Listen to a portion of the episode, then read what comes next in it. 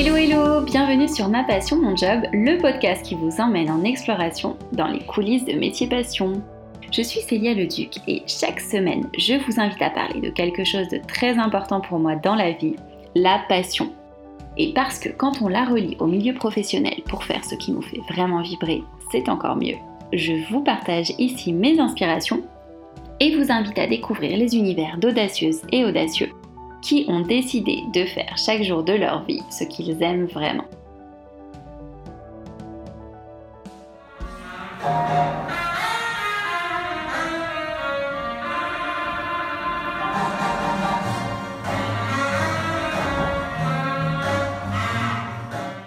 Cette musique vous fait penser à quelque chose? Aujourd'hui, je vous propose euh, donc de découvrir euh, une première passion originale à travers le métier d'effeuilleuse burlesque. Et oui, c'est bien dans l'univers de l'effeuillage burlesque que l'on va plonger, puisque je vous emmène avec moi l'explorer en compagnie d'Émilie. Donc Émilie euh, qui est effeuilleuse burlesque. Je ne sais pas si vous avez déjà entendu parler de ce métier, puisque c'est un métier plutôt original. Vous avez, en tout cas, si c'est le cas, dû vous demander quel peut être le parcours euh, d'une jeune femme qui euh, exerce le job d'effeuilleuse. Donc c'est ce que j'ai demandé à Émilie, donc de nous retracer un petit peu son histoire, tout ce qui l'a guidée vers ce métier, puisque c'est une passion qu'elle s'est découverte un peu plus tard à l'âge adulte.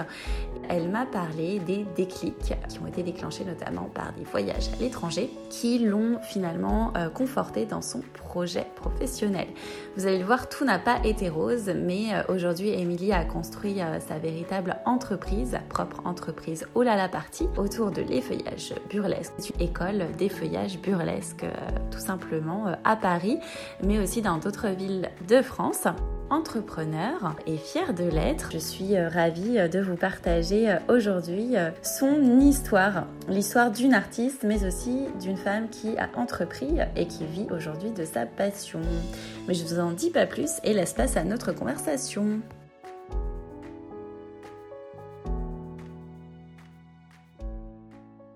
Hello Émilie Salut Célia Bienvenue sur Ma Passion Mon Job Ravie d'être là. Je suis hyper contente de t'accueillir aujourd'hui. Pour commencer, est-ce que tu pourrais te présenter finalement et nous dire ce qui te passionne, mais en dehors de ton métier? Donc moi je suis Émilie Loison, j'ai 39 ans, je dirige Ola la partie depuis maintenant une dizaine d'années. Il y a énormément de choses qui me passionnent, mais en dehors euh, des arts du spectacle, du théâtre, de la danse et de la scène, je dirais que j'aime énormément euh, la littérature. J'ai vraiment une grande passion pour euh, les livres, la lecture en général. Si je devais monter une deuxième entreprise, ça serait certainement une librairie. Ah ok, tu lis beaucoup? Oui. Beaucoup de livres Oui, énormément de livres. J'en dévore toutes les semaines et j'adore passer du temps dans les librairies. Ok, donc tout ce qui est littérature, culture, euh, ça t'intéresse Oui, complètement. Euh. Ok. Et donc dans la vie, euh, pour en revenir au sujet du podcast qui est ton job, donc tu es directrice d'Olala Party, qui est une école qui est autour en fait de l'effeuillage burlesque. Est-ce que tu peux nous en dire plus un petit peu sur ton métier et sur cette école? Donc Ola la partie, c'est une école pluridisciplinaire dans laquelle on peut retrouver effectivement l'effeuillage burlesque. C'est la première discipline qui a été euh, développée à Ola la partie à travers ma passion et aussi euh, la, la carrière que j'ai pu avoir en tant qu'artiste, euh, en tant qu'effeuilleuse burlesque. Et alors, qu'est-ce que c'est l'effeuillage burlesque Alors, l'effeuillage burlesque, c'est une discipline en lien avec l'univers des cabarets qui est assez ancienne, qui date euh, fin 19e, euh, qui a connu différents mouvements à travers l'histoire, qui continue euh, à évoluer, à se transformer. C'est vrai que je l'associais beaucoup au cabaret, même comme ça, j'aurais tendance à confondre les deux. Du coup, c'est quoi la différence? La spécificité de l'effeuillage burlesque, ce sont des numéros de cabaret, effectivement, mais qui sont en lien avec deux différentes notions, la danse et le striptease.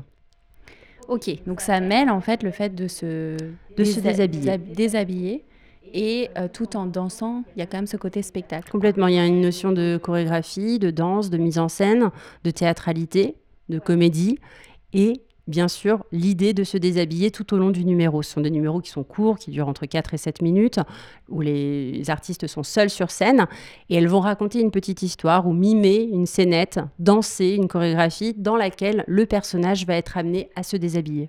Ok, et il y a un côté quand même rétro, si je me trompe pas. Enfin, c'est pas, c'est pas à notre époque, enfin, au niveau des costumes et tout. Il y a différents mouvements. Il y a le burlesque, disons, classique, qui est en lien avec toute l'iconographie euh, vintage, euh, des films hollywoodiens. Euh, voilà. Oui, voilà, moi je pense un petit peu à ça, l'univers de Diane aussi, qu'on connaît toutes les deux. Oui, et d'ailleurs, que j'ai reçu sur ce podcast. Complètement. un numéro, par exemple, si on imaginait Diane dansant rockabilly, ou, voilà. dans cet univers très pin-up également, eh bien, elle pourrait être amenée à se déshabiller, quitter ses vêtements tout en dansant.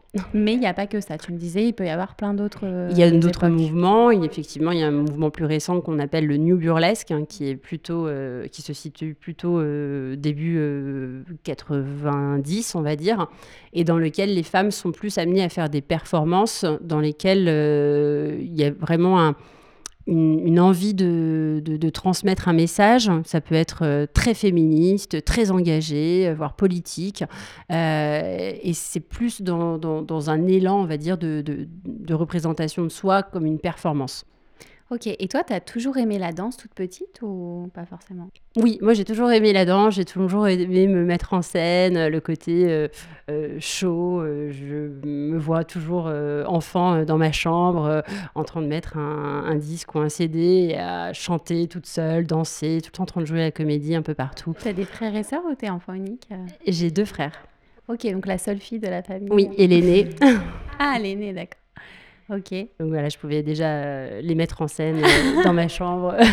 Ça va, ils se laissaient faire pas, pas, complètement, mais bon, voilà, des fois ils étaient forcés. Donc, euh... T'as pas eu une petite sœur que tu aurais pu mettre en scène aussi Non, malheureusement, j'ai pas eu la petite sœur que j'aurais pu habiller avec moi et mettre en scène. Donc la danse, déjà petite, tu faisais beaucoup de danse j'ai fait pas mal de sports, on va dire. J'ai été vers plein de sports différents, euh, que ce soit la gymnastique, la GRS, euh, ah l'athlétisme, le cyclisme. J'étais vraiment la, la, touche à tout. Mes parents m'ont laissé le choix. Euh, peut-être beaucoup trop de choix finalement de changer. quoi c'est ça. De changer de discipline quasiment euh, tous les ans à la rentrée en me disant tiens cette année tu veux faire quoi? Donc j'ai un peu tout testé mais la danse est restée toujours euh, la discipline dans laquelle je prenais le plus de plaisir et qui restait constante dans, dans mon parcours. Et du coup, comment ça se passe euh, quand tu termines le, le collège, le lycée? Enfin, Vers quoi tu t'orientes? Conservatoire d'art dramatique à Grenoble, directement, en théâtre. Plutôt en théâtre que de... de danse de Grenoble. Ah, ok, on n'est pas loin. Ah oui, moi, c'est Annecy. Ah oui, bah, comme Diane. D'accord, comme Diane, bah, voilà, c'est pour ça. D'accord, moi j'ai fait mes études à Grenoble aussi. Ah oui, bah, voilà, conservatoire de Grenoble, à côté du lycée okay. tu vois. Ok, donc directement l'idée de, voilà, de faire ce conservatoire et, de devenir... Euh, comédienne. Comédienne, alors plus que danseuse finalement. plus que danseuse, euh, parce que j'avais envie de développer ça plus que la danse à ce moment-là et que finalement, j'ai toujours été aussi euh, dans des cours de, théâtre en, même temps que les cours de, danse petite. Hein. Il y avait toujours la danse, le théâtre et une discipline sportive un petit peu plus exigeante euh, au-dessus. Donc euh, oui, tout de suite le conservatoire, en sachant que avant le conservatoire, j'avais déjà fait mm, un petit peu de, de, choses. J'étais voilà dans le théâtre, dans des compagnies. Tes parents savaient, ta famille savait que ça vraiment ça te plaisait Enfin, je sais que parfois ça peut être un peu dur. Euh, les, familles peuvent être stressées par ce côté euh, ah métier artistique, non? Ils t'ont pas freiné? Aucun, aucun bridage par rapport à mes envies et, mes souhaits, aucun. Ça c'est Jamais mis aucune limite. Euh, ça c'est top. C'est vrai que je m'en rends peut-être pas compte, mais effectivement, ils, m'ont dit, ils m'ont toujours dit tant que ça te rend heureuse, vas-y. oui, j'ai reçu pas mal de personnes sur le podcast qui disaient qu'ils sont mis beaucoup plus tard justement aux choses parce que pression aussi de la famille, stress, euh, tout ça en fait. Alors que c'est vrai que quand tu as une famille qui est euh, très ouverte sur tout ça, euh, bah, au moins tu te sens soutenu. Finalement. Oui, complètement. Ils ont toujours été un soutien à travers mes, mes décisions et mes choix artistiques. Ils ne se sont jamais inquiétés. Ok, pas une anxiété. Non. Alors que bon, effectivement, le parcours a été loin d'être euh, parfait euh, dès le début et euh, voilà où financièrement c'était pas facile tout de suite. Donc, hein. Tu rentres au conservatoire. Donc je rentre au conservatoire de, de, Grenoble. Je reste au conservatoire pendant quatre ans. Je découvre différents metteurs en scène, différentes techniques de jeu auxquelles voilà je, trouve beaucoup d'intérêt et je, je, me lance à cœur perdu dans toutes les scènes. Je suis vraiment à, fond. on a beaucoup de chance, on a beaucoup d'intervenants différents, que ce soit en danse, en chant, en, comédie. Donc, un, parcours qui est vraiment très intéressant à l'intérieur de ce conservatoire. Et à la suite de ça, je suis à l'époque avec un petit ami qui part euh, vivre euh, aux États-Unis, à San Diego, pour ses études. Donc, lui, euh, voilà, des études de biologie, rien à voir. Et donc, il part en Erasmus. Et il me demande si je veux partir avec lui. Donc, quitter le conservatoire et la formation pro dans laquelle j'étais et qui commençait à être assez avancée. Et je dis, bah oui, allez, je, je pars avec je toi. Tente. je pars avec toi. Les, États-Unis, ça m'a toujours intéressé, ça m'a toujours attiré. J'étais jeune en plus. J'avais pile 21 ans. Super. 21 ans, donc euh, j'avais le droit de, de pouvoir euh, boire de l'alcool aux États-Unis. Euh, voilà, ça Tout va bien. C'était possible d'aller faire la fête là-bas. On me dit c'est bon, on peut y aller. Euh, et arrivé là-bas, donc euh, je, suis arrivée sans, sans, visa. Hein. Je suis arrivée en visa touriste pour trois mois en me disant peut-être si je trouve quelque chose pour moi là-bas, je resterai plus. Mais je ne savais pas du tout ce qui allait m'arriver. J'ai euh, vraiment très peu d'argent en poche. C'était vraiment complètement l'aventure. Arrivé là-bas, je me suis, j'ai commencé à faire un peu babysitting, à apprendre un peu l'anglais à travers ça. Et sur le domaine universitaire dans lequel il était, donc UCSD, j'ai commencé à gratter un petit peu, voir si je pouvais prendre des cours de théâtre, de danse et de chant, ce qui était possible. Voilà, bon, ils n'avaient pas trop vérifié mon, visa, donc tant mieux pour moi. C'est ce qui a pu faire que je sois acceptée dans cette, euh, dans, cette université sans, sans, trop de problèmes. Ça a été vraiment beaucoup de chance, hein, je pense. Euh, et donc, en fait, je me suis retrouvée très rapidement dans, à l'intérieur de ces cours et ça m'a énormément plu. J'ai adoré euh, la façon dont ils il voyait les choses à travers euh, la comédie et le théâtre. c'est très une autre mentalité qu'en France. Et puis la culture, le théâtre, c'est valorisé différemment, quoi. Complètement, c'était beaucoup plus simple. Euh, tout était beaucoup plus simple administrativement, même dans le travail. Euh, voilà, dans, dans, les cours, il y avait beaucoup moins de, de, temps de parole. On était beaucoup plus dans l'action, dans ce côté just do it. Et alors, tu restes combien de temps là-bas? Je reste un an. Un an. Un an, euh, avec ce visa touriste que je renouvelle euh, tous les trois mois à la frontière mexicaine. C'est vraiment l'aventure. C'est vraiment ça. Et au bout d'un an, ils m'ont quand même dit bon, euh, là, on, a on comprend que vous faites ce petit passage au Mexique pour avoir un visa. Donc maintenant, vous avez dix jours pour rentrer en France. Ah oui, d'accord. Donc je suis rentrée après en, voilà, un petit peu brutal, un peu catastrophe sur la fin, mais qui m'a permis de vivre une année absolument fantastique. Et ton copain de l'époque est resté ou Non, il est je l'ai lâché en cours ah, de route. La relation s'est arrêtée. Non, non c'était vraiment American Dream. J'ai flashé sur un cascadeur à l'époque. Génial. Non, je suis tombée éperdument amoureuse. Ça fait très film, tu sais. Ah, mais ça fait très euh, la Frenchie qui débarque aux States et euh, les aventures. Ça a été vraiment ça. Euh, j'ai été repérée par un metteur en scène qui m'a fait jouer dans une comédie musicale dans un théâtre à San Diego. Je me suis retrouvée sur oh, scène. J'ai quitté mon mec. J'étais avec un cascadeur qui était complètement différent de tous les hommes avec qui j'avais pu être avant. Quoi, voilà, c'était sa meilleure vie en fait. Hein, L'année passion, quoi. Je suis rentrée en France, ça a été très, très dur. Bah, surtout que là, ils t'ont dit 10 jours, donc euh, voilà, c'est 10 jours. Et... Je suis passée du positive, euh, de la positive attitude des Américains à tout est possible, let's do it, euh, si tu veux, tu peux. On te prend pour jouer dans un film. et je rentre en France et là, je sens l'ambiance un peu plus réservée, beaucoup plus. Ouais, t'es rentrée à Grenoble Je suis rentrée à Grenoble. Et là, le San Diego, Grenoble. San Diego, Grenoble, ça faisait vraiment mal.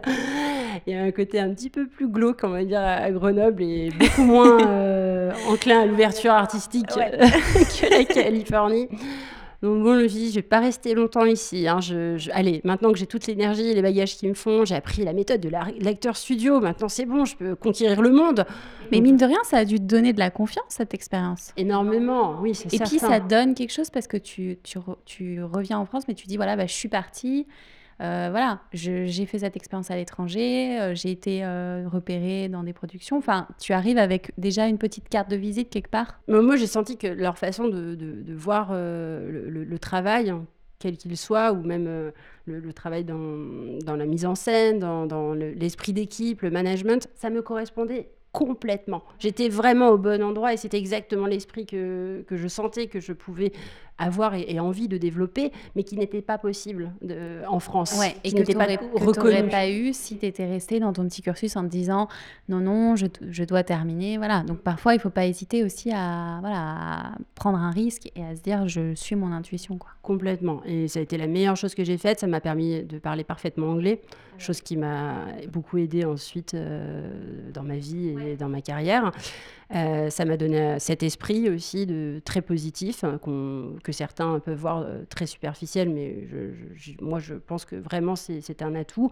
Euh, c'est quelque chose qui guide mon management aujourd'hui dans mon école et dans mes cours. Et voilà, c'était une, une, expérience complètement transformatrice et très très, très enrichissante pour la suite de mon parcours. Fondamental. donc là, tu arrives à Paris? Oui. Et là, c'est un petit peu la claque. Euh, je vois que effectivement, les portes sont beaucoup plus difficiles à, ouvrir, que ce n'est pas du tout euh, les mêmes chances qui sont données à tout le monde, dans le sens où c'est pas juste euh, si tu veux, tu peux, et si tu es motivé, tu vas y arriver. Non, ça passe par un réseau, ça passe par des connaissances, par par pas mal de choses auxquelles je suis absolument pas initiée. La motivation euh, n'est pas ce qui compte le plus au final. Le talent, effectivement, euh, doit être présent, et... mais pas que. Mais ça fait pas tout. Ça fait pas tout. Il faut ce réseau. Il faut euh, un réseau de connaissances et aussi l'accès à ces castings. À ces réseau que tu n'avais pas encore, du coup? Pas du tout. Moi, j'ai débarqué à Paris. J'étais la provinciale qui voilà, avait fait son conservatoire à Grenoble et qui avait passé une année à San Diego, mais j'étais loin des, des, codes qui me permettaient d'accéder à Paris. Ce n'est pas la même chose. Donc là, tu te cherches un petit peu, tu comment ça Je me cherche un petit peu. Euh, je suis absolument pas aidée financièrement pour euh, aménager à Paris, hein, donc j'y vais vraiment avec. Euh, je crois que j'avais 600 francs, 600 euros pardon, 600 euros quand même. On était en euros, hein, je suis pas si vieille que ça.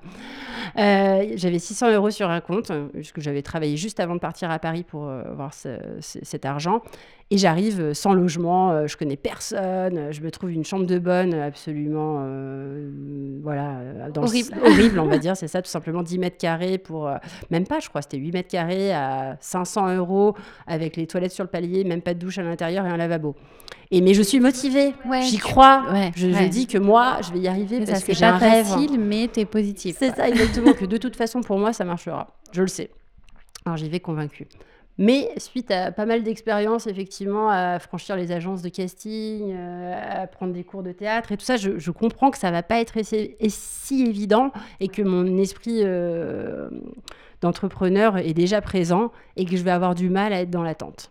Ça, je le sens très très rapidement et je me dis, il va falloir que je fasse des choses par moi-même et en que fait, je tu peux pas attendre les castings, les coups de fil. Il faut que toi, tu te prennes en main et que tu développes tes propres choses. Mes propres projets. Je sens que c'est une évidence qu'il faut que je propose mes propres projets, que ce soit à travers des, des, spectacles de théâtre, la danse. Mais en tout cas, il faut que je, je, je dirige un petit peu pour pouvoir faire avancer les choses j'avais pas cette, cette, cette, patience pour euh, voilà continuer encore à travers une autre école, me présenter à, plein de gens, faire du réseau. C'était pas mon esprit. Je sentais que j'étais pas voilà, j'avais pas le, le, truc. Très rapidement, euh, je commence à hum, prendre contact avec des personnes que je rencontre au hasard dans, dans Paris et qui sont plutôt euh, musiciens.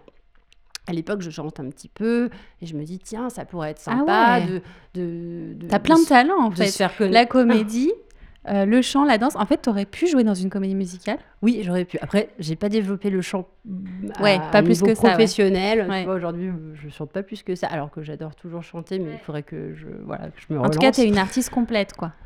J'ai toujours aimé l'idée de pluridisciplinarité et que j'ai toujours aimé de développer des activités qui soient très pluridisciplinaires et qui me permettent de toucher un petit peu à tout, que ce soit voilà, le théâtre, la danse, les arts plastiques, la vidéo. J'ai toujours été très curieuse et j'ai toujours aimé toucher un petit peu à tout. Et c'est vrai que euh, le fait d'être artiste et de se projeter dans des, des projets que tu vas mettre en scène et créer, tout est possible. C'est toi qui décides. Voilà. Après, il y a toujours l'aspect financier qui peut être un frein, mais ça dépend. C'est voilà. Après, faut être débrouillarde je rencontre des musiciens et là je me, dis tiens euh, qu'est-ce que est-ce que ça vous dirait pas qu'on fasse des petits concerts dans des bars on fait des reprises euh, voilà un petit peu euh, jazz un petit peu vintage est-ce que ça est-ce que ça vous plairait? Parce qu'en fait l'histoire c'est que à travers les castings que je commençais à passer à Paris la chose qui revenait tout le temps c'était on vous appellera quand il y a un film d'époque vous avez une, une tête d'époque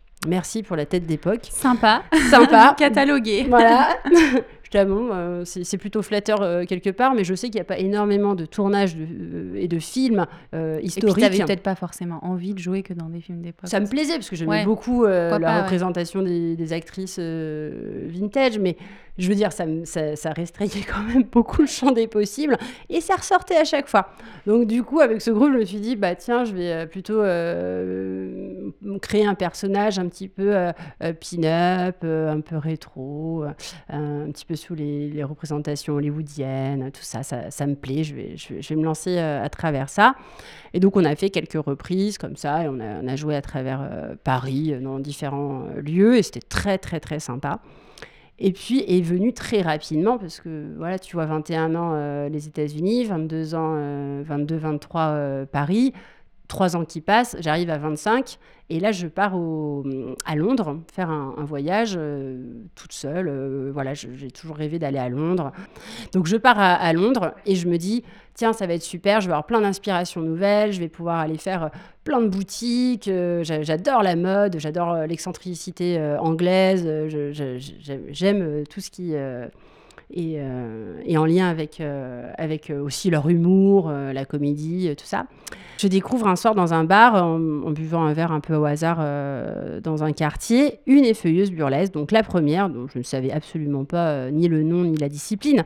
Elle vient au milieu du bar avec de grands éventails de plumes blancs, absolument euh, toute pailletée, euh, terriblement bien coiffée, maquillée, euh, superbe, dans vraiment une icône vintage tout droit sortie d'un film. Et elle débarque au milieu de ce bar où tout le monde est en train de boire des bières. Et je me dis, waouh, la musique se lance. Et là, elle commence à, danser, telle Sally Rand, donc, qui est une, des premières à avoir dansé avec des éventails dans l'histoire mais que je ne connaissais pas à l'époque. Et je suis absolument fascinée. Vraiment, j'ai un énorme coup de foudre pour cette artiste. le temps s'arrête et je, me vois euh, à travers elle, hein, dans cette posture de danse et de, de, comédie, dans ces petits numéros. Et je me dis, ah mais moi aussi, j'adorerais faire ça. Le coup de foudre ah, pour la discipline, en fait. Ouais. Complètement. Et je vais parler à l'artiste à la fin de son numéro en lui disant Mais qu'est-ce que tu fais? C'est quoi ta discipline? Comment tu la nommerais? Et elle me dit Striptease burlesque. Ok, burlesque striptease. Je fais Waouh, ok, c'est génial, j'en ai encore jamais entendu parler. Du coup, je fais plein de recherches. Je rentre en France, je me dis Mais qui fait ça en France? Surtout qu'en France, c'était pas tellement développé. C'était en quelle année là? Eh bien, écoute, c'était en quelle année? Je... Ça fait. Tac, tac, tac, on est en deux. C'était. Bah, je dirais que c'était en 2007. Ouais, donc à l'époque, le burlesque euh, en France. Alors, il existait hein, des figures euh, phares, hein, dont euh, Juliette Dragon, qui était mhm. une des premières connues dans, dans, la discipline, Miss Anthropy, Scarlett Diamond. il y avait plusieurs figures comme ça, Valentina Delperle. Mais c'était pas encore si connu du grand public. C'était assez underground, effectivement. C'était encore dans des lieux qui, voilà, ne donnaient pas une grande visibilité de la discipline. Il y en avait quelques-uns, mais c'était le début. Euh, c'était le début des premiers festivals euh, burlesques, du coup organisés par, euh, par Juliette, à la Bellevilloise, qui, qui réunissait déjà quand même pas mal de monde. Mais on va dire qu'on était au début de la vague. Donc là, j'imagine que tu rentres à Paris et tu es à fond, tu... Je me dis, mais c'est génial. Alors, l'univers était quand même assez rock au départ. Il y avait beaucoup de filles tatouées. il y en avait aussi certaines qui n'étaient pas et qui étaient juste voilà, dans cet univers plutôt pin-up et rockabilly. Et du coup, moi, je me demandais comment me positionner à travers euh, ces différentes figures. J'avais pas forcément un style particulier. Là, tu euh, t'achètes, j'imagine, des costumes. Enfin, c'est ça, je commence à m'acheter des costumes, je commence à réfléchir aux coiffures. J'avais les cheveux châtains, euh, j'avais pas forcément une couleur sur la tête pour être plus, pour me distinguer un peu plus. Quoi, voilà, j'avais vraiment tout à apprendre tout à apprendre sur la discipline, mais du coup, c'était aussi en lien avec qui euh, j'étais à ce moment-là, donc euh, cette jeune femme de 25 ans qui se découvre aussi à travers euh, qui elle est, sa féminité, plein de choses. Donc il y avait vraiment un parallèle entre moi en train de devenir une femme et mon personnage qui lui était beaucoup plus sophistiqué et sous des codes très marqués de la féminité. Donc je, je, fais des recherches, voilà, j'apprends à me maquiller, euh, euh, je cherche plein de choses au niveau du costume. Alors là, la grande folie burlesque commence. On ne pense plus qu'à ça, on ne plus qu'à acheter des strass. C'est une passion, en fait. Tu découvres une passion. Ah oui, complètement chronophage. Euh, tu ne penses plus qu'à ça. Tu vas n'importe où. Une couleur t'inspire, une photo, un tissu. C'est absolument aliénant à ce niveau-là. Et sur la partie danse, alors, tu... comment ça se passe euh Eh bien, écoute, il n'existait pas euh, vraiment d'école. Il y avait aussi l'école des filles de joie, toujours Juliette, hein, qui avait monté ça. Mais je n'ai pas pris de cours avec elle. J'ai essayé de me former en tant, comme autodidacte à travers des vidéos que je regardais sur YouTube. Euh, bon, après, j'avais quand même des notions oui. Euh, à travers euh, voilà, ma formation. Avais déjà fait de la danse et puis tu avais, avais, déjà fait aussi du théâtre, donc voilà, pour te mettre en scène. quoi. C'était surtout bah, devoir faire des choix sur quel personnage j'avais envie de représenter, comment je voulais me mettre en scène, quelle musique.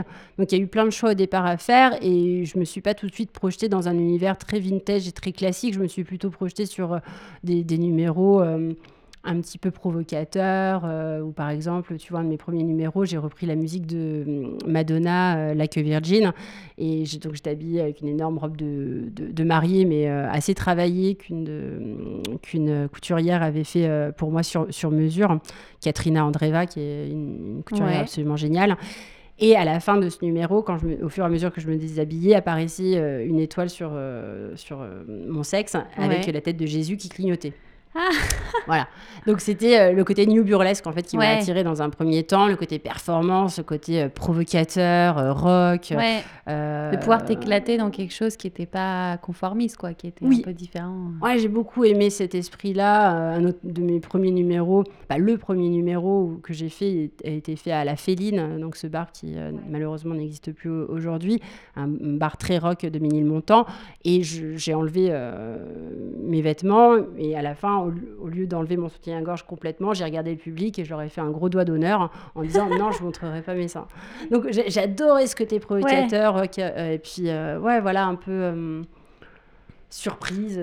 et différente de, différente de ta personnalité, du coup? Parce oui. que de base, enfin T'as pas l'air d'être quelqu'un. Après, je, je connais pas. Les apparences sont trompeuses, c'est ça. Et là était tout mon combat à travers cette image parce de gentil. Dit que certains artistes sont, euh, se révèlent sur scène et du coup peuvent être euh, hyper extravertis et dans la vie un peu moins. Enfin, donc du coup, est-ce que toi, ça se recoupe ou pas du tout?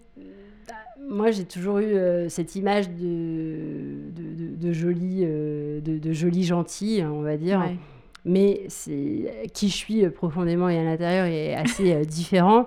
D'accord. Euh, Donc ça rejoignait en tout cas ton ouais ta, ta nature profonde quoi. Voilà, ma personnalité euh, en tout cas. Après c'est vrai qu'on nous la société fait qu'on ça nous laisse pas elle nous laisse pas toujours exprimer les choses, hein, donc mm. ça peut être différent. Et c'est un moyen aussi, la scène, de pouvoir t'exprimer, finalement, exprimer ce que tu étais. Oui, je t'avouerai que je n'ai pas du tout conscientisé. Hein. Euh, je, le faisais de manière euh, totalement euh, naturelle, spontanée, et c'était ce qui m'inspirait à ce moment-là. Mais je ne me suis pas du tout fait la réflexion sur moi-même, tu vois, de l'expression d'une partie de moi qui ne se voyait pas. Moi, je ne me voyais pas comme les autres me voyaient. Tu vois, Mais en tout cas, ça, te, voilà, ça t'éclatait et ça correspondait à, voilà, avec ce que tu voulais faire. Complètement. Et alors, l'école, comment elle est née? Et donc, après ce parcours de de, scène, donc où j'ai joué à travers les, personnages, donc euh, au départ euh, plutôt new burlesque et, ensuite euh, plutôt très rétro, glamour, vintage, très sophistiqué pour jusqu'à la fin de ma carrière. Il est arrivé différentes aventures, dont aussi un voyage au, Chili pour, laquelle, pour lequel je suis partie un an. complètement pareil, c'était par hasard. Je reçois un mail de la chaîne nationale chilienne TVN qui cherche euh, une artiste pour euh, être l'égérie de l'émission euh, Cabaret Burlesque et enseigner les feuillages burlesques aux élèves de l'émission. C'est génial. Donc ma meilleure amie vit au Chili à ce moment-là. Ah. Je la contacte, elle me fait ah c'est sérieux, tu devrais répondre. Je fais écoute, je parle pas un mot d'espagnol, ça va être compliqué. Elle me fait vas-y, on s'en fiche, tu seras traduite, on se débrouillera, viens. J'accepte le contrat, je me retrouve au milieu de tout ça. Comment c'est une très grande histoire, très longue. Je ne vais peut-être pas en parler aujourd'hui. En tout cas, il y a eu cette aventure avec la télévision qui voilà m'a fait prendre un petit peu de, de, grade et aussi. en fait, ça t'a vraiment donné une légitimité. De crédibilité, de légitimité, de, plein de choses. Ça faisait le lien avec euh, toute la carrière que j'avais faite. Et puis, bon, voilà, ça, ça mettait euh, encore un, point d'honneur sur, euh, sur toute l'expérience que j'avais dû acquérir. Et là, je me dis, bon, il y a quand même beaucoup de demandes. Je, commençais déjà à donner des cours de, des feuillages burlesques assez rapidement au début de ma carrière parce qu'il y avait très peu de, filles qui en donnaient. Ok, donc tu avais quand même pris ce, déjà cette orientation coach, enfin prof de, des feuillages Très facilement, oui, parce qu'en fait, à la fin des, des, scènes, souvent les filles venaient me voir en me disant Ah, c'est génial, mais tu donnes pas des cours, on aimerait tellement ah essayer. Et moi, je me disais, mais je suis pas prof euh, des feuillages burlesques. Ok, j'ai appris de manière totalement autodidacte, mais est-ce que je vais pouvoir le transmettre? Comment le transmettre? Donc, j'ai accepté au départ de donner quelques cours de manière totalement informelle. Et au fur et à mesure en fait euh, que je donnais des cours, j'ai commencé à comprendre en fait et à analyser toutes les techniques qui étaient à l'intérieur de cette discipline et comment je pouvais, euh, tu vois, les transmettre et arriver presque à une méthode pédagogique qui pouvait être comprise par toutes et qui pouvait aussi euh, leur apporter plein d'outils qu'elles pourraient reproduire. En fait, tu as répondu à une demande et voilà, du coup... Et ça existait déjà les, filles qui donnaient des cours des feuillages Oui, il y avait l'école des filles de joie avec ah oui, euh, Juliette Dragon, et, voilà, qui était vraiment une des pionnières en, France, qui avait monté son école. Tu avais aussi Sugar d'amour hein, qui avait son école. Tu en avais quelques-unes comme ça, il y, y en avait deux, trois. Il n'y en avait pas beaucoup. Et d'ailleurs, il n'y en a toujours pas. Euh, Donc au début, tu as hein, commencé à donner des cours comme ça, en fait Oui. Euh. Et puis après, j'ai fait ce voyage. Et en rentrant de ce voyage, euh, de cette expérience, j'avais un petit peu d'argent aussi. Et je me suis dit, bah tiens, je vais monter l'école. J'ai monté l'école à la partie. La marque existait déjà. Hein. je l'avais déjà euh, montée avant même euh, de. Ah oui, donc tu avais cette idée un peu d'entrepreneuriat, enfin d'entreprendre, de créer quelque chose. Ça, c'est quelque chose que tu avais depuis longtemps euh? Oui, oui, j'ai toujours eu cet esprit. on me l'a toujours fait remarquer d'ailleurs. j'ai toujours voilà, pensé que c'était plutôt positif. Ouais, tu vois, finalement, le côté artistique, mais aussi le côté créer ton mmh. propre truc. Et... Oui, parce que je pense qu'il faut avoir un petit peu les, les, deux veines, tu vois, pour réussir à, à, monter une entreprise ou créer une compagnie, il y a les deux euh, qui sont en lien et toujours, hein, côté euh, commercial, business et euh, le pan artistique et créatif. Et pourtant, tu n'as pas fait forcément d'études en business ou des choses comme ça, mais c'est un truc que voilà, tu, mm. ça te dérange pas J'ai jamais eu, vraiment, je, tu vois, avec le recul, je pourrais y penser et me dire, mais est-ce qu'aujourd'hui, tu vois, si je devais refaire ce que, ce que j'ai fait, je le referais de la même manière ou je le referais de manière si spontanée? Je pense pas. Je pense qu'aujourd'hui, je me poserais mille questions sur comment je devrais le faire. Mais c'est vrai que d'avoir commencé très jeune, tu vois, quand j'ai monté Oh là la partie, j'avais 26 ans. J'ai pensé ce mot Oh là la partie, je l'ai déposé tout de suite euh, à l'INPI. T'as pensé comme ça? L'idée t'est venue comme ça euh? Oui, parce que en voyant les, numéros des feuillages burlesques, souvent le public criait Oh là là. Ah, et je voyais ça comme une grande fête et je me suis dit Ok, bon, bah, c'est la fête du ah, Oh là là, quoi. Oh là la partie. Ça t'est venu et au moins tu t'es pas posé 20 000 questions. Tu t'as lancé et puis t'as appris, j'imagine. Après. Je me suis dit Ça, c'est une idée. Je pense que c'est une bonne idée. Je, je dépose la marque. Je savais pas du tout ce que j'allais en faire. J'ai vu que ça coûtait 200 euros de déposer une, une, marque. Je me suis dit, ok, bingo, je le fais. On, on, sait, on sait jamais. Peut-être qu'un jour j'exploiterai. Mais je savais pas encore si j'allais l'exploiter quand j'ai déposé la marque. En fait, tu as foncé et après, tu pas. Mm. Ok. Et tu me disais en off que ça, ça, ça a bien pris rapidement finalement Ça a très très bien pris, très très rapidement. Ça a été, euh, en fait, le, succès a quasiment été immédiat. Je me suis retrouvée avec énormément de demandes. J'ai dû faire appel à d'autres artistes et amis euh, pour justement honorer des cours. Et au final, ça s'est terminé à ce que voilà, je, je fasse un vrai recrutement de, de, ah ouais, profs. Directement. Euh, c'est rare. C'est vrai que parfois on met des mois, des années pour lancer son activité. Et toi, voilà, en tout cas, il y a eu cette demande. Bah, c'est vrai que j'étais vraiment dans une niche et ça l'est toujours. Hein. Ouais, c'est vrai. Ouais. C'est vraiment une niche qui est finalement euh, encore peu connue, mais mm. pour euh, les personnes qui la connaissent, il y a vraiment un engouement très très fort. Ouais, ouais, ouais j'imagine. En fait, c'était une passion Une passion. Enfin, je répondais aux mails euh, toute la journée, euh, j'allais au téléphone, je donnais les cours en même temps, j'allais partout en France donner ces cours. En fait, tu te posais pas de questions, ça te plaisait, tu le faisais. Et Oui, et puis surtout, à chaque fois que j'étais un petit peu fatiguée ou je, je me disais, ah je, ça, ça, commence à être difficile de tenir, je me répétais toujours, mais en fait, tu as une chance mais incroyable de gagner ta vie avec cet art et cette passion qui est les feuillages burlesques. C'est tellement exceptionnel que vas-y. Et à chaque fois, je, me, je repense à ça. Et chaque fois que j'ai un petit coup de, de voilà, de démotivation, c'est pas de la démotivation, mais c'est juste de fatigue, hein, fatigué, simplement de fatigue. Des fois, d'en avoir marre aussi, on est humain. Hein, ouais. Et je me dis ça, je me dis non, tu as énormément de chance, tu as énormément ah oui, tu fais ce que t'aimes, tu as beaucoup travaillé, euh, mais en même temps, tu vis de ce que t'aimes. Enfin, je veux dire, tu es connecté tout le temps à ce qui te plaît. C'est ça. Et c'est un tel privilège que, effectivement, ces sacrifices et ce manque de temps parfois. Euh, et ça, c'est ce qu'on retrouve souvent dans les métiers passion. C'est des gens qui euh, sont très. voilà, qui disent bah, ça, ça, prend énormément de temps. Parfois, on n'arrive pas à couper. C'est un peu le côté. voilà. Mais en fait, on n'y réfléchit pas, quoi. C'est notre truc, quoi. Tu peux pas faire autrement, en fait. Tu es vraiment euh, appelé à, continuer, tu vois, et à, travailler. Moi, en tout cas, j'ai pas pu m'arrêter. Tu es une bosseuse, enfin, tu es une fille de base. Euh, ouais. Ouais, c'est ça. Oui, ça, je pense que c'est vrai. Et aussi, euh, il y a eu plein de moments, et mes copines du burlesque pourraient en témoigner en disant, ah bah alors, le nombre de fois qu'elle nous a dit qu'elle allait arrêter pour euh, passer à autre chose et faire autre chose, en me formant en d'autres disciplines ou en faisant autre chose, et en me disant, là c'est bon, j'arrête, et puis allez, je vais passer à autre chose, je vais, je allez, je me lance dans, dans une autre activité. Et deux, trois mois après, c'était reparti. J'étais heureux à fond dans, l'école. Et puis ça nous arrive tous. Pas faut à faut pas croire que parce qu'on est passionné, c'est tout le temps tout rose. Il y a des fois, on, a des déceptions, on en a marre, on est fatigué. Pour autant, on continue, quoi. C'est ça. Hein, c'est... Euh, si tu veux, il y a beaucoup de, d'activités dans la société qui vont du cours privé au cours collectif. Euh, ponctuelles à euh, des animations type euh, enterrement de vie de jeune fille. Et ça, si tu veux, c'est le gros de oh là, la partie. On a énormément de demandes d'enterrement de vie de jeune fille auxquelles on propose des animations d'une heure et demie où les filles viennent en groupe participer à un cours. Et donc ça, ça demande énormément de, temps. Et sur la période de mars à juillet, euh, c'est, je peux dire maintenant, des milliers de, ah de demandes parce que a, euh, j'ai développé ça dans plusieurs villes en France. Il y a huit villes en France aujourd'hui où la partie est présente pour euh, les animations et en particulier donc les enterrements de vie de jeunes filles. D'accord. Donc, tu, recrutes des, tu recrutes des animatrices. des... Donc il y a des animatrices euh, qui travaillent pour moi et que j'ai formées. Euh, ah ouais. Et dans les, en fait, dans les villes dans lesquelles au départ moi je me suis déplacée pour répondre à des demandes spontanées qui sont arrivées de villes différentes. Et donc au départ je prenais des trains et je partais les week-ends dans telle ou telle ville pour donner les cours.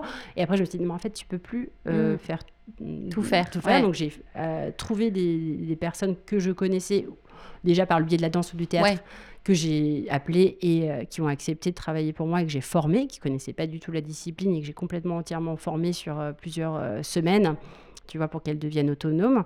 Et ensuite, dès qu'il y avait des demandes de réservation, je leur ai envoyé les, groupes et, voilà.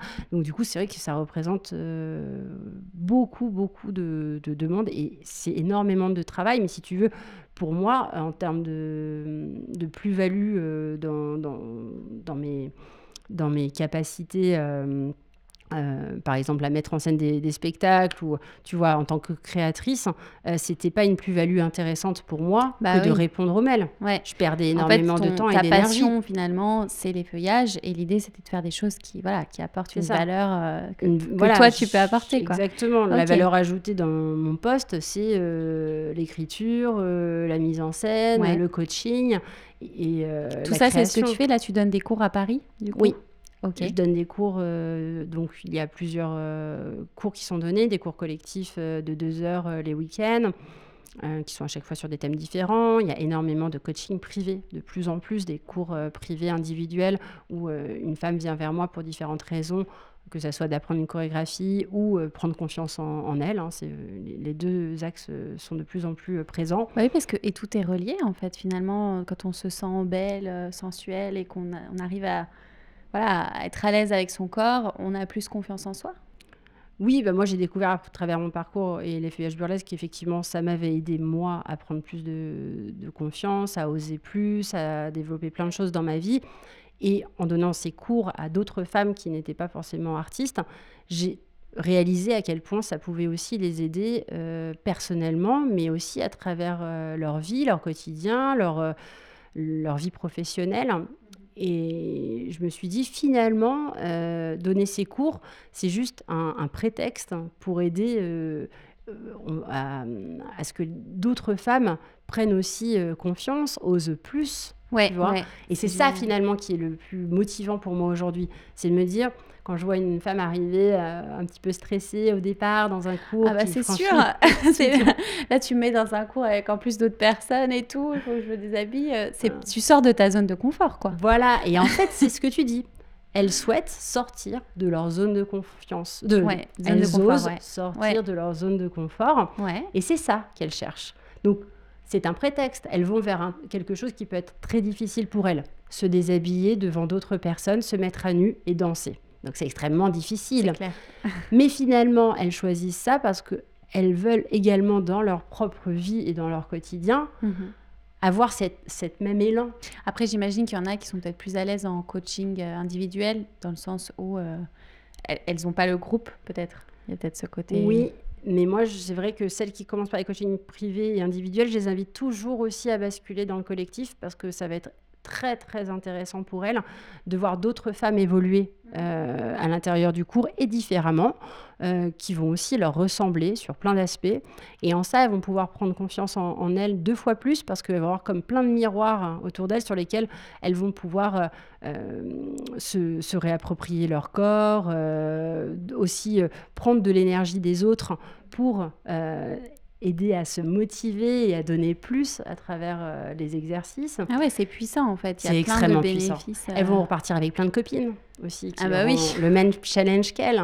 Et donc elles vont ensuite partager d'autres moments Et tu après. fais des cours euh, qui sont sur la durée comme ça euh, C'est sur l'année, si tu veux. Tous les Ah, week-ends, tu peux venir à Olala Ok. Party, mais tu vas à chaque fois expérimenter un univers, un thème différent, une musique différente. C'est deux heures où tu, voilà, tu arrives, tiens, ça sera le thème exotique. On va mettre une musique euh, en lien avec ce thème, souvent euh, assez vintage, et on va t'en- on va t'embarquer en fait dans un univers qui va te déconnecter de ton quotidien et d'un coup tu vas devenir euh, une star. Tu as amené aujourd'hui des costumes. Alors euh, parle-nous un petit peu de ces petits accessoires burlesques. Donc j'ai ramené une paire de gants, qui est un grand classique de l'effeuillage burlesque, a fait beaucoup parler euh, de lui euh, dans différents euh, films qu'on pourrait citer comme euh, magnifique. Gilda avec Rita Hayworth, où pendant ce numéro elle enlève un seul gant et, et chante Put the blame on main boy. Et ça a fait un scandale à l'époque. hein. Elle a enlevé un gant. Ah ouais. Euh, donc voilà, c'est très représentatif euh, et symbolique de l'effeuillage burlesque. On a aussi euh, Gypsy Rose Lee euh, dans son grand numéro Let Me Entertain You, qui, euh, de manière provocatrice, enlève ses gants, mais pas que. Elle Je peux, par je filmer du coup ta présentation? Ah oui, bien sûr. hein, Elle hésite Alors, on par contre, je ne suis pas du tout apprêtée. euh, C'est pas grave. catastrophe. C'est naturel. Comment je vais Mais je me dis que ça peut être sympa de présenter les accessoires. euh, si Ok. ça te va. hein. Oui, oui, ça va. C'est parti. Alors, donc, nous avons ces gants magnifiques là que je filme. Donc on a une paire de gants euh, assez basiques, c'est les gants qu'on prête euh, à Ola la partie pour les stages. Mhm. Euh, ces gants sont assez symboliques parce que pour moi ils représentent euh, les premiers numéros filmés comme celui de Rita Hayworth dans le film Gilda dans lequel elle a enlevé un gant de manière assez provocative. Ah, mais oui, les gants immenses comme ça, là, on voit ça dans les films. Et ouais. ça avait fait, euh, ça avait fait scandale à l'époque. On a aussi euh, Gypsy Rose Lee qui, dans son film, euh, chante Let Me Entertain You et enlève euh, sa paire de gants. Donc, c'est un des premiers accessoires symboliques qu'on aime enlever parce qu'il est assez simple et qu'il ne nous fait pas prendre beaucoup de risques. Ok, super. aussi.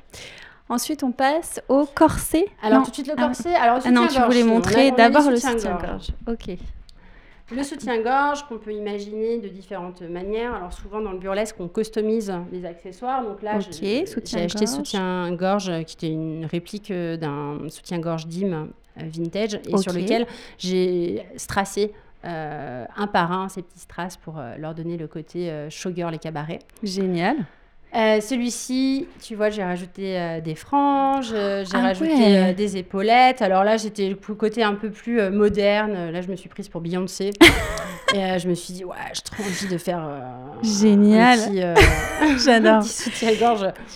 Ou, attention, euh, je vais. Mais c'est vrai qu'avec tous ces accessoires, on prend confiance. Enfin, C'est-à-dire qu'on on enfile euh, voilà, un soutif comme ça. Enfin, on n'a plus l'impression d'être nous-mêmes et on- quelque part, on, voilà, on sort de ce stress. euh, de, Complètement, tu deviens un personnage, en fait, Ouais. un personnage que tu choisis au départ. C'est ça qu'il faut faire, effectivement. Il faut se lancer à travers des, des, des représentations de soi qui sont assez éloignées, Ouais, peut-être, ouais. hein, Bah oui. mais sur lesquelles tu rêves Bah oui, oui. absolument. C'est euh, un de peu l'idée de se déguiser ou des. Exactement, on se déguise, évidemment, c'est ça. On porte un, un costume. Ensuite, Donc, on euh, a y le il y a corset, du coup. Alors après, voilà, dans, dans le- les déguisements, parce que là, on n'est plus dans le déguisement, on est dans le costume sur mesure. D'accord. euh, créé par Maxime Blotin, un Ah oui, dont tu me corsetier parlais et tout à l'heure. costumier parisien euh, absolument génialissime qui se fait euh, connaître euh, depuis quelques années et dont j'aime énormément le travail. Il est Donc là, on était euh, parti sur un corset body euh, façon Madonna. Donc, euh, tout ce lassage peut effectivement se défaire sur euh, scène. Donc c'est un, un savoir-faire assez minutieux et, et sur lequel on a souvent un petit peu le trac Ouais, j'imagine. parce qu'il va falloir sortir de ce corset. Ouais. Bon, l'avantage de celui-ci et la chance que j'ai eue, c'est qu'on a ajouté un zip hein, qui lui Ok. glisse parfaitement Ah ouais. et dans lequel on dévoile Oh là un là. magnifique tissu. Ah mais euh, ah c'est magnifique. soie, Et alors l'intérieur est euh, rouge, du coup. Et c'est une soie qu'on a achetée, qu'on a teint sur mesure pour euh, avoir cette couleur rouge euh, coquelicot qui est absolument fabuleuse et qui est aussi une surprise pour le public quand, quand on l'enlève. Donc la notion de, de surprise dans le burlesque à travers les costumes est très importante. On va rajouter des paillettes, on va rajouter des, effets de, style hein, qui vont apporter au public euh, une surprise auquel il n'aurait jamais pensé. Euh, Bah, J'imagine. Il y, a- il y a ce côté voilà. spectacle, quoi. Spectacle. voilà. En tout cas, c'est magnifique. Vraiment, merci d'avoir emmené euh, tous ces petits accessoires. Je vais prendre en photo en plus après la corsation. Et il y a encore un petit accessoire en plus. Ah bah oui, l'accessoire que tu m'as offert, Ton le petit cadeau. cadeau. Alors, Qui est donc pour une expliquer. paire de, de cache-tétons. J'ai offert à Célia une paire de cache-tétons qu'on nomme en burlesque Nippies. J'adore. D'accord C'est Nippies. Si vous cherchez à en acheter, euh, tapez sur internet euh, Nippies, vous aurez beaucoup plus de choix. Et là, c'est une forme de, de en forme de cœur avec un petit pompon qui est le symbole du burlesque et que les filles sur scène viennent faire euh, tourner sur leur poitrine en faisant le mouvement très célèbre de chimie chimie. Génial. Voilà. Franchement, j'avais, on m'avait jamais offert un cadeau comme ça, donc euh, je hein, on suis. se euh, connaît pas, tu vois. euh, je viens chez Ah. toi pour ce podcast et tu repars avec une paire de cache-tétons, Ah, c'est mais quand même au moins, osé. hein. je suis, euh, voilà, dans, je vis l'expérience, Voilà. l'expérience oh là là partie. Donc Célia nous fera une petite vidéo sur TikTok. Oh là là. Ça sera dans un cadre plutôt collectif, je pense. Ah là là. Bah, génial en tout cas. On va maintenant euh, passer euh, à la dernière partie de cette conversation, Oui. qui est le Passion Quiz. Ah oui, alors le passion quiz, euh, allons-y. Es-tu prête? Tout à fait, je suis prête. Allons-y. C'est le Passion Quiz. Thé ou café? Café. Ça te donne de l'énergie le matin? Je suis passionnée de café. Vraiment, je peux en boire 3-4 par jour, euh, même plus. Et j'aime réellement le Et café. t'aimes vraiment le café? Ah oui, vraiment. Mm. Moulin Rouge ou Crazy Horse? Crazy Horse. Ta tenue de scène préférée? Un corset et un gros bois de plumes. Ah Et euh, un accessoire chouchou? Ton accessoire chouchou? Le bois de plumes. Le bois de plume? Ah oui, vraiment, c'est Ok. mon De quelle couleur? phare. Hum, Rouge. Ou, un... j'en ai un autre qui est, euh, qui gris avec des nuances argentées et je l'aime particulièrement parce qu'il est assez original et j'aime beaucoup la manière dont il prend la lumière. Donc très gros bois de plumes. Ok, très bien. Une personne qui t'inspire, qu'elle soit d'ailleurs connue ou pas, mais en tout cas qui te un petit peu un modèle pour toi? Alors je vais plutôt faire référence à quelqu'un qui m'inspire aujourd'hui euh, et qui, euh, je trouve, est une personne vraiment euh, intéressante. Et c'est marrant parce que je vois que tu as le livre euh, 365 jours en, au top hein, de Laurie Tillman. Oui. que j'ai pu euh, rencontrer euh, Oh, à travers un reportage télé. Elle est venue à Ola la partie pour prendre un cours d'effeuillage burlesque pour son émission sur Teva à Ah, Piézen. Et j'ai pu avoir cette chance de la rencontrer. Elle a l'air Et je super, peux dire que c'est une femme extraordinaire euh, là qui est euh, absolument euh, d'une gentillesse, d'un professionnalisme Ouais. et qui a euh, cette vraie luminosité, euh, Ouais. énergie. Elle est euh, solaire, hein, elle est vraiment elle est vraiment solaire. Ouais. Et je la suis depuis sur les réseaux à travers bah voilà, son, son entreprise avec son, son mari. Hein. ils ont un, restaurant. Elle est un petit peu sur tous les fronts, que ce oh, soit l'entrepreneuriat avec sa marque de vêtements, le restaurant, l'écologie aussi pour laquelle elle fait beaucoup. Elle est énormément maintenant sollicitée sur les, plateaux télé aussi en tant que présentatrice. C'est une, femme, je trouve, qui euh, est aujourd'hui très inspirante et auquel on a envie de, s'allier euh, dans, euh, cette énergie. Entre, enfin, femme qui entreprend plein de choses et qui a une énergie dans tout ce qu'elle entreprend, quoi. Complètement. Ok. un livre qui t'a marqué, que tu aimerais partager un petit peu à nos auditrices, auditeurs? Un livre qui m'a marqué euh, et que j'aime particulièrement, qui donne beaucoup de réflexion sur euh, le sujet de la, de la beauté, de l'exposition de son corps, qui est bon, voilà, un, livre assez conséquent euh, d'une auteure qui s'appelle Mona Chollet et qui ah s'appelle Beauté fatale. D'accord, moi j'avais entendu parler sorcière aussi. Il y a aussi effectivement sorcière. Beauté fatale. Ok, je ne connaissais pas celui-là. Les deux sont à lire et effectivement donnent une très belle réflexion à, tous nos comportements euh, autour de, de, cette idée de, de, féminité ou de représentation de, soi. Je serais toujours euh, très curieuse de savoir euh, ce qu'elle pense de, les feuillages burlesques et en même temps je serais très effrayée si elle venait à nos spectacles. Mais en tout cas, ces, ces recherches sont passionnantes. quand je vois le prix du livre à moins de 20 euros, je me dis mais comment c'est possible Ok, bon, bah, je le rajoute à ma liste et on le partagera dans les coups de cœur euh, lecture. Complètement. je vais faire une nouvelle rubrique à chaque fois, le livre qui a inspiré l'invité, parce que je trouve que c'est hyper mm. intéressant de, voir. Donc comme ça. Il m'a donné plein de sujets de réflexion autour de, de ma discipline et de la façon dont j'ai pu euh, expérimenter les représentations autour de l'univers des femmes. Et, et ça m'a donné une réflexion que je peux aussi partager à travers les cours et, aider. Je pense que la connaissance, le savoir autour de l'histoire des femmes est complètement essentiel pour réellement avoir une vision euh, de, ce type de représentation en comprenant l'histoire de, ces femmes et comment elles ont euh, euh, dû se battre pour ah bah, clair. en arriver aujourd'hui à cette liberté d'expression. Un truc que tu te dis quand tu n'as pas le moral? Hmm. Si ça t'arrive, bon, je pense que ça doit t'arriver. Ah oui, bien sûr. Même si tu es très positive. J'ai toujours euh, conservé un de mes premiers euh, pots de fard à paupières euh, que j'ai depuis très très jeune, qui est couleur violette. Et en fait, il est en carton et quand tu l'ouvres, à l'intérieur, il est noté the, best, the best way to start is to start.